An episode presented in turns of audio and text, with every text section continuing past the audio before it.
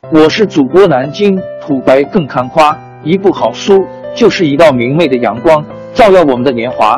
当字符串串流淌，萦绕在我们的耳旁，让我们回味无穷。天津上元书院又和你们见面了，欢迎您的收听。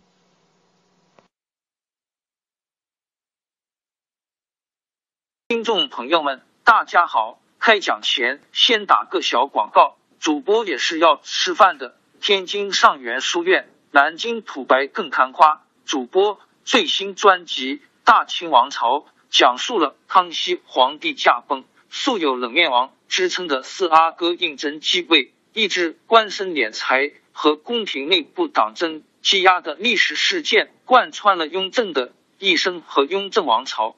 全书共计一百四十回。作为播客，我劳动我所得，付费的有声书来了，你愿意为此花钱花时间吗？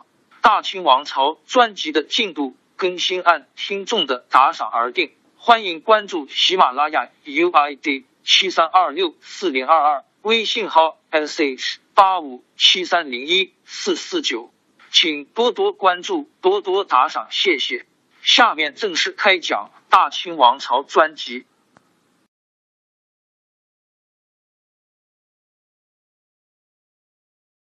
女祥和乌思道二人并没有在这里多停，因为八爷府的太监何柱儿跑来请十三爷，说皇上正在让人满世界的找他去赴宴呢。女祥见他直盯着乌思道看，便说：“哦，刚才我身子不爽，所以就没随班奉驾。”现在好一点了，你回去告诉八爷，说我立刻就去。等何柱儿走了以后，乌思道向远祥说：“十三爷，这是非之地，我一刻也不想多待了，我就住到你府里。等筵席散了没人的时候，请你回禀皇上，就说我已经到京，在府里静候旨意。”远祥来到宫里时，筵宴还没有开始。历代的皇宫里为防刺客，一向是不准栽树的，这一事成了既定的规矩了。所以为年羹尧庆功的筵席就只好设在御花园里，一千多人在大太阳毒日头下吃酒席，可也真是新鲜。御膳房的太监们端着大条盘子来回上菜，一个个更是忙得满头大汗。女祥进来。一眼就瞧见皇上的首席座位设在正中的凉亭下，皇上的身边就是兴奋的、满面红光的年羹尧，年羹尧旁边才是几位老亲王。敢情这么大的园子里，也只有这里才凉快一点。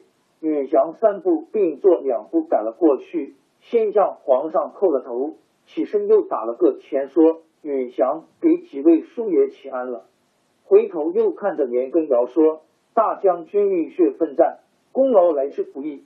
这次进京一路上定也非常辛苦。今天主子专门为你设宴庆功，你可得多饮几杯呀。”年羹尧起身说道：“年某何功之有？这都是主子调度有方，前方将士们能体恤甚德。那些冥顽不化的丑类，怎能长我堂堂王者之师？十三爷。”您过奖了，改日我一定专程登门去给十三爷请安。表面上看，年羹尧这话说的还是彬彬有礼的，可他也不想今天这里是什么场合，和他说话的又是什么人。你公爵权势再大，也大不过王爷呀。更何况十三爷的功劳与年羹尧相比，更是无法相提并论。按规矩，十三爷走过来一打招呼。年羹尧就应该马上起身离座，陪着小玉儿说话才对。可是这位年大将军大概是高兴的有点发疯了，他什么全都忘记了。可他忘了，皇上并没有忘。今天年羹尧失礼的地方太多，皇上已经不高兴了。不过他还是面带笑容的说：“拼命十三郎是朕的柱国之臣，也是任何人都不能比得了的。”雍正这话一出口，又觉得不大合适，他马上又故作谦逊的说：“其实真正在后方调度的是老十三，朕不过是拖列主列中的鸿福，坐享其成罢了。”来来来，老十三，你也在这一席上坐。十三爷可不想抢这个荣幸，他笑了笑说：“主子厚爱，臣不敢推辞。可是主上知道，臣有犬马之疾，同席就餐怕过了病气，就是别的席面上，臣也是不敢奉陪的。今儿个八个是司言官，臣弟挨桌敬酒，略尽心意，也就是了。不知主上可能恩准？”雍正笑着答应了，又说。你只管随意好了，不过可不能累着。要觉得累，就马上歇一会儿。允嗣见皇上向他点头示意，便站起身来，大声喊道：“时辰到，开言奏乐。”鼓乐声中，觥筹交错。允祥先给皇上敬了酒，又为几位老亲王上了寿，这才转到别的席上。雍正略沾了一下嘴唇，就放下了杯子，对老亲王们说。各位叔王，朕素来不能多饮，这大家都知道。可今天是年亮宫的好日子，烦劳各位皇叔劝他多饮几杯吧。按宫中的规矩，年羹尧听了这话是应该起身谢恩的。各位皇叔敬酒时，他更应该辞谢，至少也要控制自己，不可多喝，免得出丑。可是年羹尧却再一次失礼了。当众人上来向他敬酒时，他不但来者不拒，见酒就喝，而且一喝就见底儿。他有多大的酒量，别人不知，难道他自己心里也没数吗？左一杯右一杯的喝下去，他可就露馅了。人只要是多喝了酒，话就特别的多，说出来也就免不了要走板。喝着喝着，别人不同，他自己倒先吹上了。我自幼读书破万卷，原想着要以文治来为圣朝效力的，所以自秀才而举人，而进士，所向披靡。到传卢宝和殿时，才刚刚二十岁，后来被皇上收在门下，入了汉军正黄旗，不料却因此改做武职，成了杀人不眨眼的将军。这些年来与皇上恩结义连，皇上对我更是。无不听之言，无不从之计。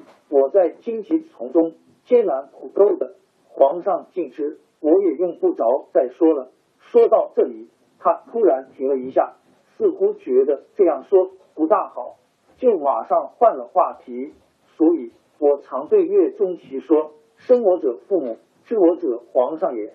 西县大捷，一是赖皇上洪福齐天，二。”是靠三军将士浴血用命，哎，这几句还算对上了题眼。但他说着说着就又走反了。有了这些，才成就我年某人成为一代儒将，不到一个月便歼敌十万，这么大的功劳，就是圣祖在世时也不曾有过。这都应该归功于皇上，我自己是算不了什么的。因为今天这个喜庆筵席。是专门为年羹尧办的，所以年的一举一动都特别引人注目。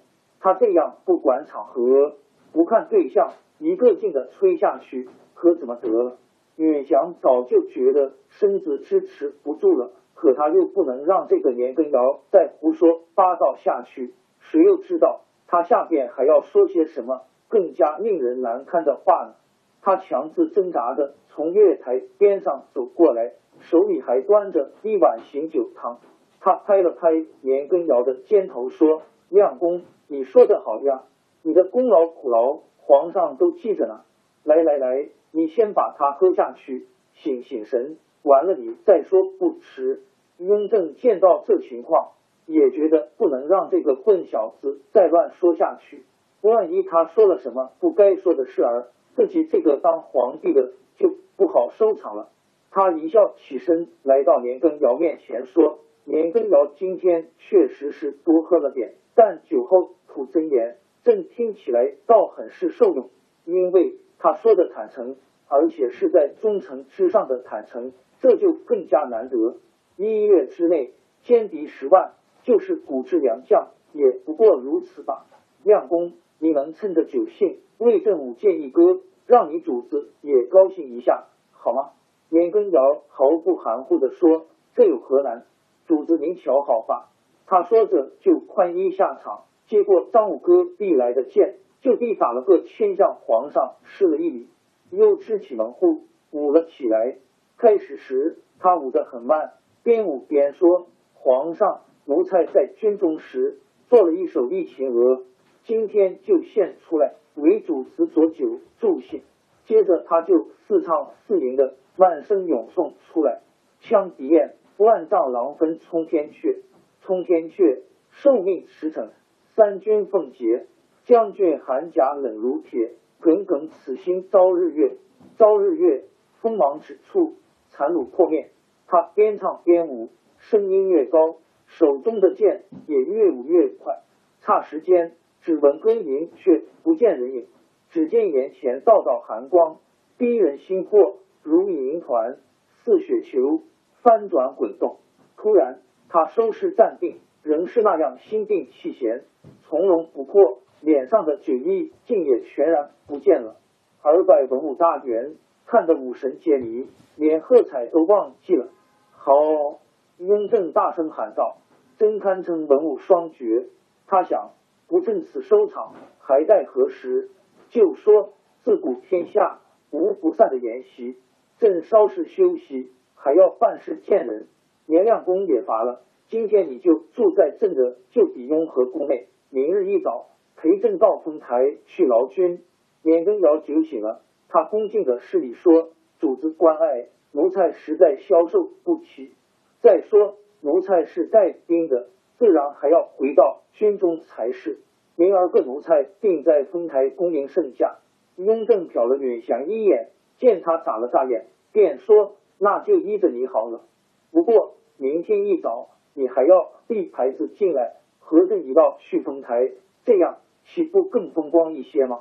年羹尧还要训谢，但皇上的话音似乎没有商量的余地。他又见允祥已经率领着王公、张廷玉和马七等。也带着大臣们纷纷离席而去，王公们站成了一排，大臣的马蹄袖打得山响，该跪的全都跪下了。显然送客已成了定局，便只好低头称是。雍正拉起连根尧的手，轻松的说：“朕把你接进来，自然还要送你出去。”允嗣看着他们君臣二人做戏，却一点表情也没有，只是无言的把手一挥。顿时丹壁之乐大起，钟鼓撞击声中，王公一一百官三后送他们二人走出了御花园。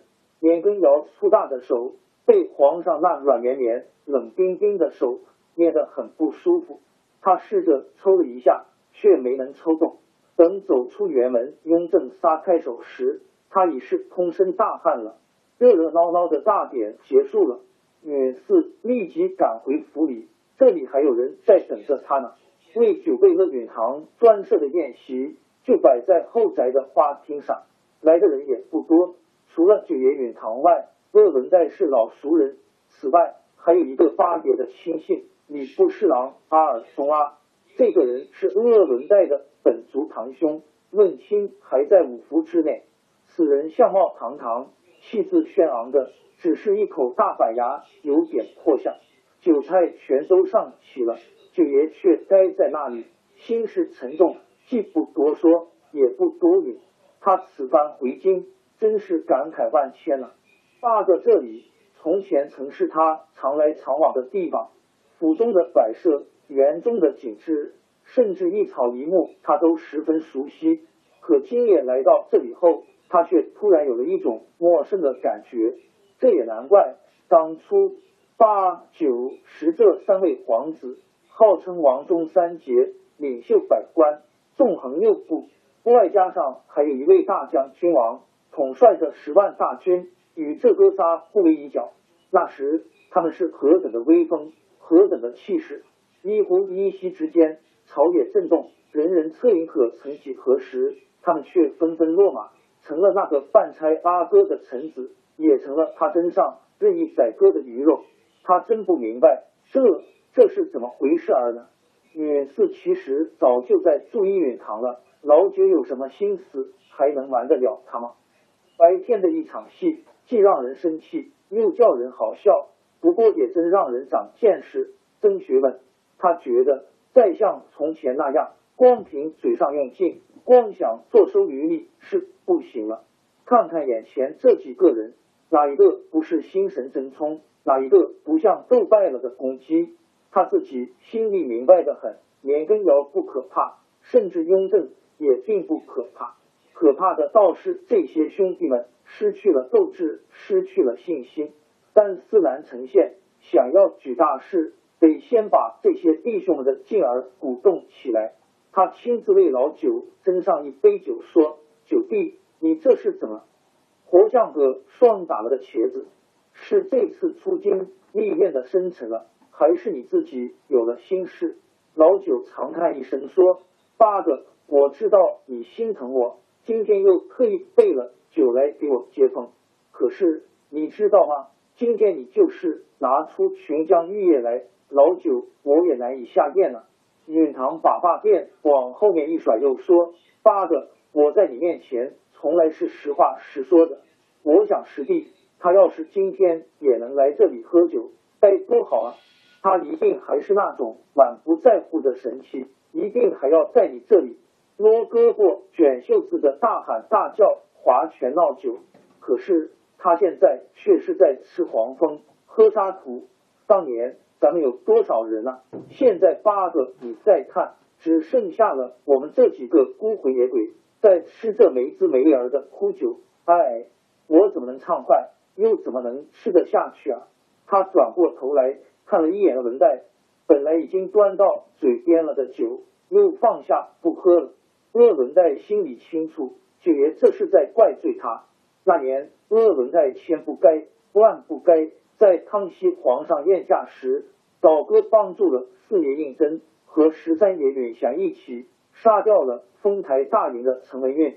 原来想着让允嗣和雍正打成个平手，再让允提回京后坐收渔人之利，哪知却弄成了今天的这种局面。事到如今。他后悔也来不及了，便说：“九爷，奴才知道你心里恨我、怨我，我也不想为自己表白。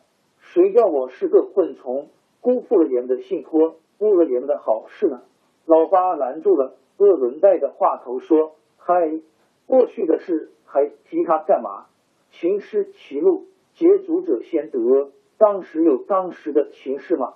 老十四回京后。”我和他曾促膝长谈了一夜，把什么都说透了。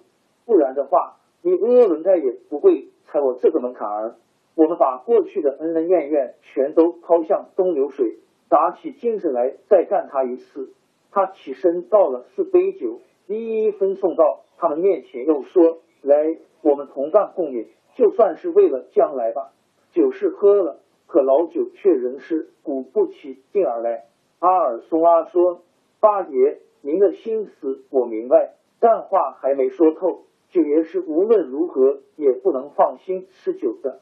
这世上的事情就好像是一盘棋，每下一盘就各有不同。要我说，究竟谁输谁赢还说不定呢。皇上这种孤家寡人的做法，这种命当毒妇的做法，他就不会翻船。鄂伦代却不敢苟同。你说的可真轻巧。我们只要占不了中央地位，就无法扳回这局面。就拿这次收工说吧，是老龙亲自布置的，多么周密，多么顺当。先占了紫禁城合唱春园，再拿下丰台大营，然后发文天下，说皇上在外蒙难，拥立三阿哥洪石先当上摄政王。你们说老龙这一套算得上天衣无缝了吧？可是一个老梆子。马其横里打出一炮来，就闹得全局皆败。马齐不就是个活棺材吗？可他就敢挡住九门提督的大兵，让十三爷不费吹灰之力，就弄得我们全军覆没。你们再看看年羹尧今日进京纳七牌，好家伙，天下轰动，就差没人给他加酒吸晋王爵了。现在皇上身边唯有张廷玉和方苞。无有年羹尧这些帮凶，你们还能说他是毒夫？松啊，你知道侍卫有多大的用处吗？女人们生孩子是 X 疼，感情你是男人，你不知道那是什么滋味啊！至今刘铁成那小子还一心一意的在疑着我，想着准是我放进了隆科多，这谋逆的罪名还戴在我头上呢。八爷，我阿伦戴从来不是松包蛋，也不是怕死鬼，你得给奴才一个章程。阿尔松阿也不是好惹的，他呲着大板牙一笑说：“行啊，我的兄弟，你这会儿想起来要和八爷思路个明白吗？只怕是迟了点吧。”远四看看阿尔松阿说：“你这话说的荒谬。鄂伦戴是那种卖有卖主的人吗？他要是想和我翻身份，今晚他就不来，就是来了也不会说这些话了。原先我只想着。”鄂伦代是个火爆性子，说多了怕他沉不住气入了风。他还是个心里不装饰的人，一说清反倒让他瞻前顾后的。本来没事，反倒有事了。现在我才知道，从前的事情全部怪我，怪我没和鄂伦代说清楚。这里我向鄂伦代赔个情，咱们都把这事儿撂开手，行吗？说着，他站起身来。朝着鄂伦代就是深深一躬，鄂伦代惊得连忙伸手扶住，说：“八爷，你要折杀奴才吗？早先的事儿，奴才毁断了肠子，憋炸了肺，说什么也晚了。八爷，奴才只求您一句痛快话，说清了，奴才就是死也死得明白。”他说的动情。王朝更迭，江山易主，世事山河都会变迁。其实我们无需不辞辛劳去追寻什么永远，活在当下，做每一件自己想做的事，去每一座和自己有缘的城市，看每一道动人心肠的风景，珍惜每一个擦肩的路人。纵算经历颠沛，尝尽苦楚，也无怨悔。感谢您的收听，朋友们，让我们下期再见。